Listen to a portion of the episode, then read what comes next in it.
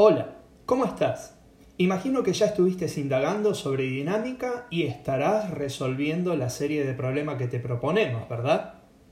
Pues bien, en esta ocasión te traemos a vos y tu equipo un nuevo desafío para que enfrenten desde su oficina de ingeniería virtual.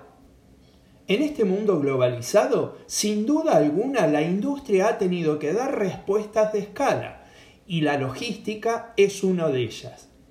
La búsqueda por agrupar productos de forma sencilla y con agilidad en la carga y descarga, transporte y estibaje se tradujeron en competitividad.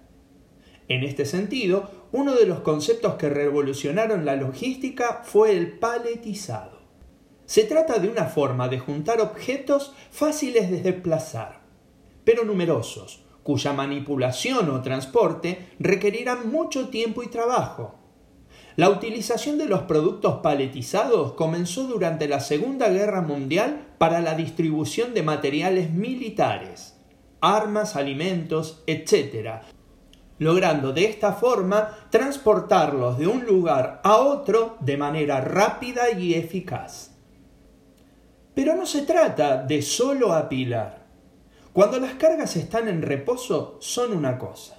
Pero, ¿qué sucede cuando intentamos moverlas? Un concepto que data del año 1686 seguro nos dará la respuesta. A ver, hoy abrimos entonces la fase de grupos de la etapa 5, dinámica del punto.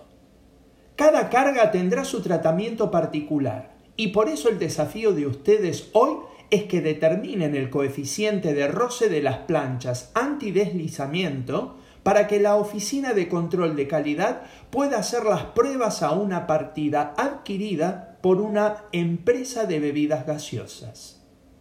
Hagan clic en el documento y comiencen el desafío. A conciencia, por favor, no queremos litros de gaseosas derramados por el piso. Nos leemos